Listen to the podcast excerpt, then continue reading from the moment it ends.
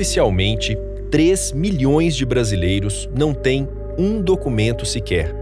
Nem carteira de identidade, CPF, certidão de nascimento, nada. Simplesmente não existem para o governo federal.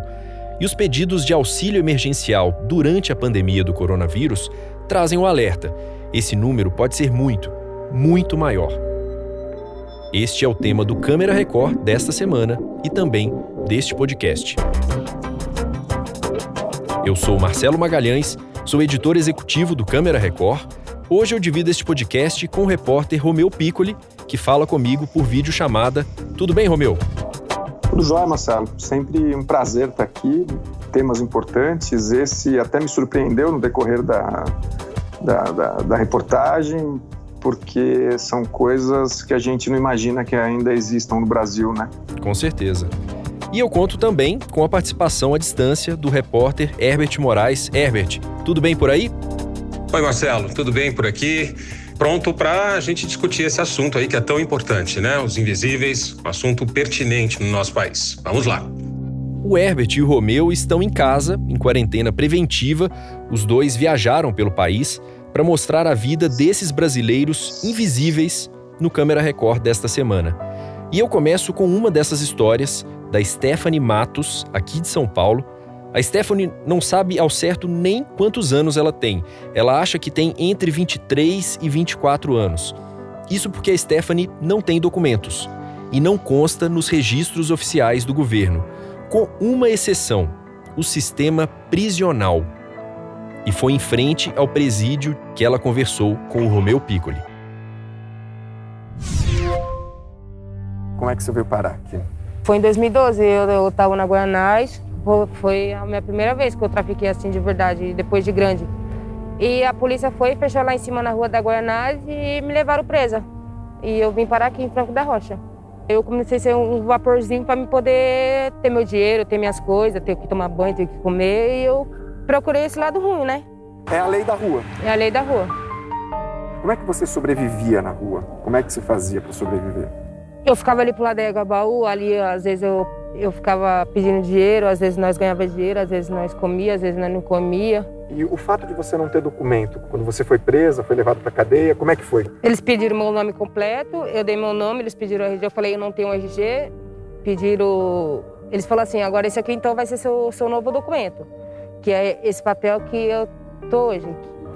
Que eles ponharam é, a minha matrícula, ponharam o, o, um RG criminal. Eu só existo aqui, para eles. Para outro lugar eu não existo. A Stephanie é só uma das 613 mil pessoas em São Paulo que não têm documentos. E eu chamo para conversa o Romeu Piccoli, que conheceu a fundo a história dela. Romeu, eu não consigo nem imaginar a dificuldade que a Stephanie enfrenta sem ter um documento sequer. O que, que te chamou mais atenção nesse caso?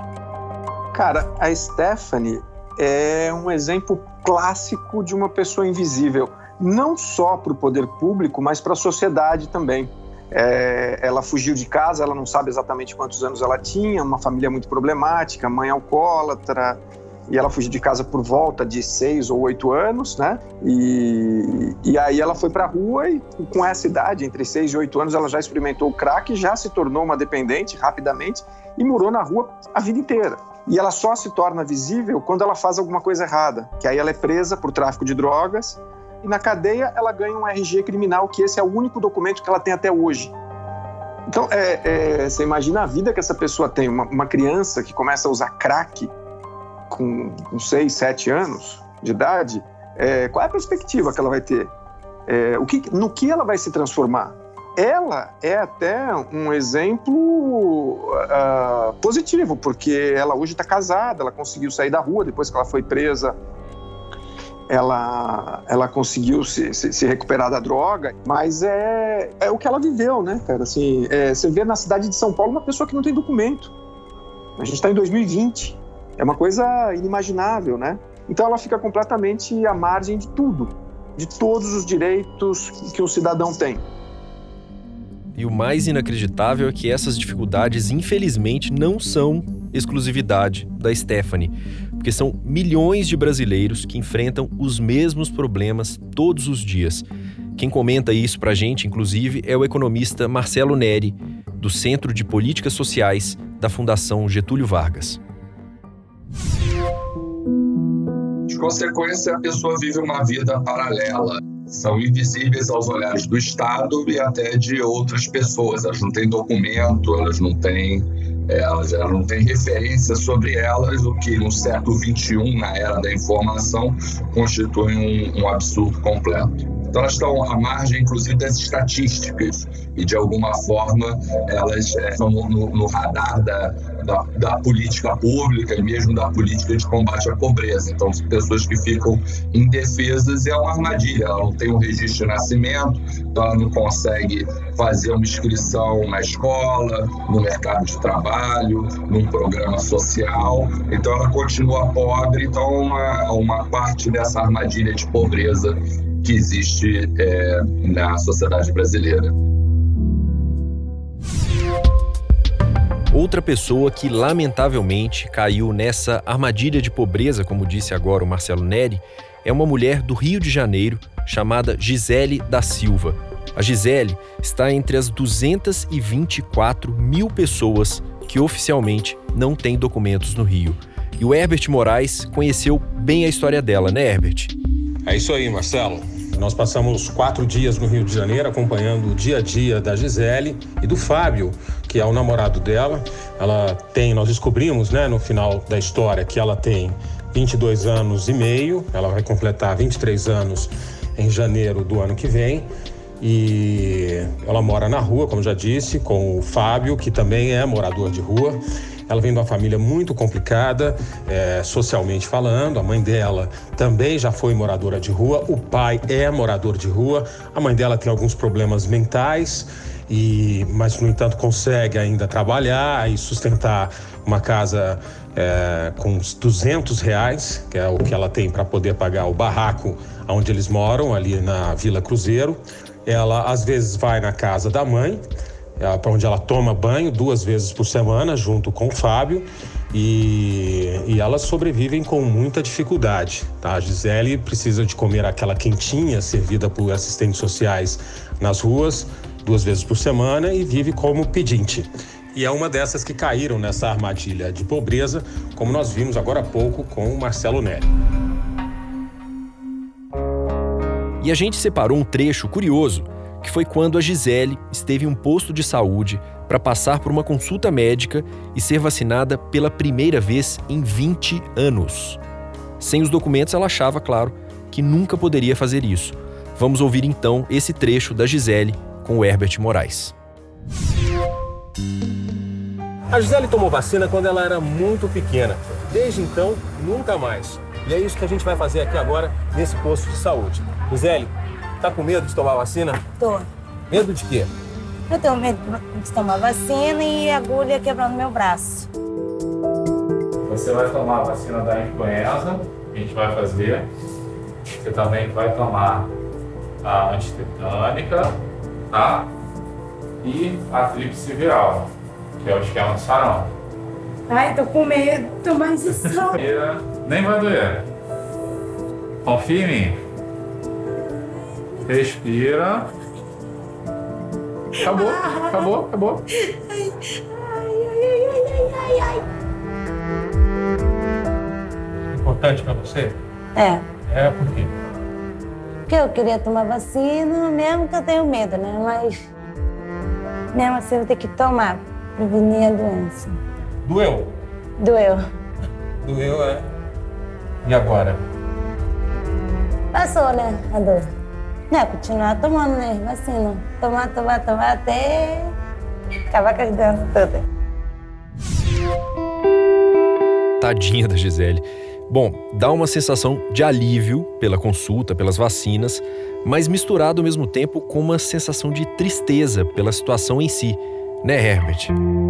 Muito triste, muito triste é toda a situação que ela vive, é, não só dela, como do Fábio, como dos outros moradores de rua em que nós tivemos contato ali durante essa matéria. Mas a questão dela em si, por ser invisível, é o que realmente dá mais tristeza, né? A pessoa não ser reconhecida por órgãos é, de saúde, por órgãos sociais e, enfim, não ter nenhum registro, né? A pessoa simplesmente é uma invisível.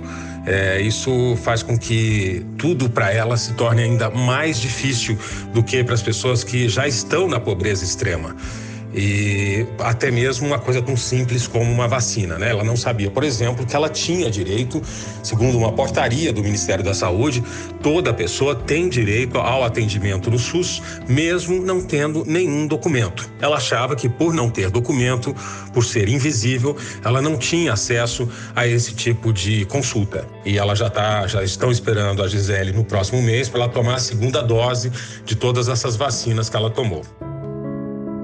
Bom, o Romeu Piccoli também viajou para a região da Serra do Inácio, que fica na divisa entre o Piauí e Pernambuco, bem no sertão nordestino, e foi naquela região que o Romeu conheceu uma mãe, a Genalda de Jesus, de 17 anos apenas. Ela tem dois filhos pequenos e nenhum dos três tem um documento sequer. É uma situação duríssima, né, Romeu? Duríssima. A, Genalda, além de ter os dois filhos, ela está grávida de sete meses.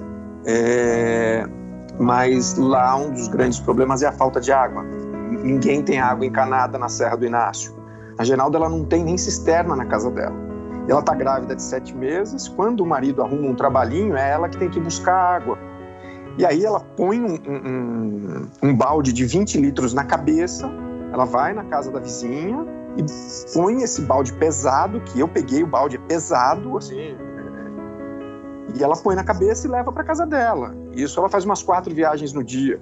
É uma água barrenta, que é, é uma água de, de, de barreirão, que eles chamam, né? não é uma água limpa.